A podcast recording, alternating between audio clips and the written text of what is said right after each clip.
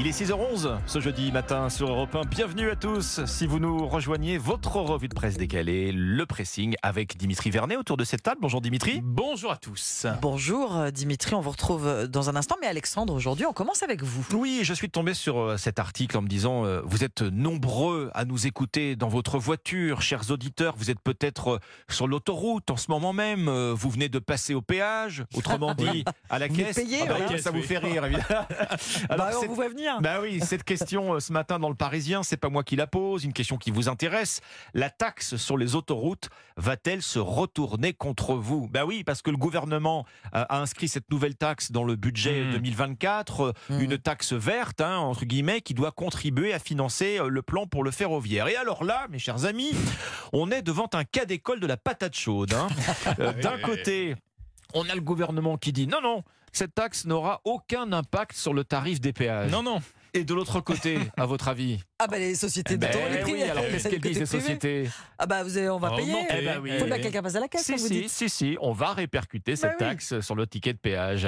Donc cette taxe, euh, vous l'avez compris, c'est le principe de, de- de pollueur-payeur, sauf qu'en en, en taxant les autoroutes, le gouvernement euh, bah, pense s'éviter, pense Mm. s'éviter de vous taxer, vous les automobilistes, sauf que c'est bien vous qui prenez l'autoroute. Alors il Ben nous rassure, euh, le gouvernement, il, il rappelle que c'est bien lui qui a le dernier mot sur les péages, que c'est bien lui qui Mhm. valide par contrat les tarifs appliqués. À votre avis, elles vont faire quoi les sociétés d'autoroutes? Passer en force, ben Ah oui, enfin en tout cas passer en force. traverser la barrière. elles ont déjà prévu euh, Mmh. d'aller en justice. Ah oui. Vous l'avez compris, c'est un bras de fer qui va s'engager entre les sociétés d'autoroute et le gouvernement sur la question de savoir qui, in fine, va supporter cette taxe euh, autoroute.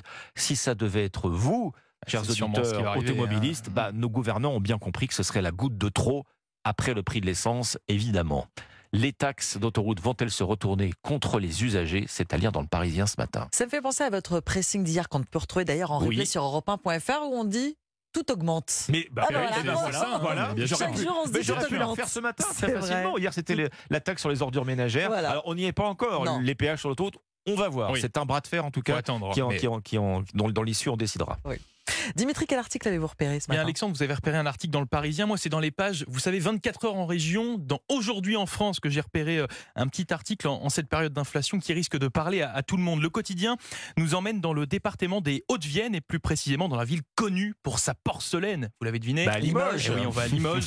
Limoges, ville où euh, hier a eu lieu un marché un petit peu particulier près de l'hôtel de ville éphémère avec un seul étalage présent rempli de légumes gratuits. Vous voyez Ah. gratuit, c'est-à-dire que les habitants pouvaient remplir leur cabas de courges, de choux, ou encore de poivrons gratuitement et à volonté. Enfin, à volonté avec ce qu'il y avait hein, sur l'étalage, bien évidemment. Alors c'est une initiative qui est venue de la mairie qui, euh, il y a quelques mois, a décidé de remplacer toutes ces fleurs des parterres municipaux par des eh bien, légumes, légumes qu'ils ont donc redistribués C'est génial. à leurs habitants. Oui, c'est génial. L'idée est Parce que excellente. j'allais dire, c'est gratuit, c'est jamais, enfin c'est génial, mais c'est jamais gratuit pour tout le monde en C'est fait. ça. Euh, Mais les, les Limogeaux, les Limogeaux, eux, ben, ils étaient heureux. Bien Heureux hier, bien évidemment. On a par exemple le témoignage de Pascal, 55 ans, dans cet article. Il l'explique, la vie est dure. C'est une super idée pour améliorer notre quotidien.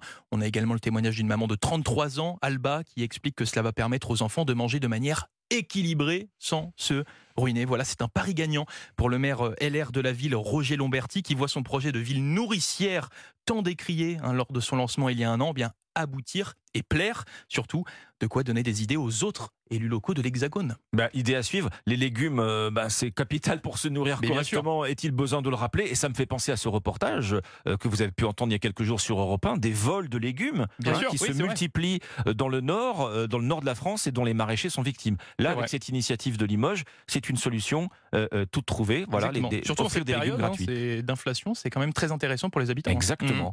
À Votre- reproduire.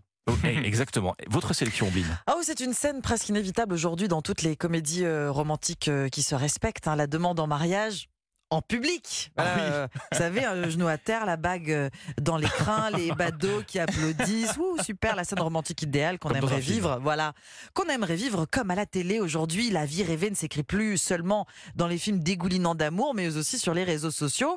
Le Mm. phénomène prend de plus en plus d'ampleur.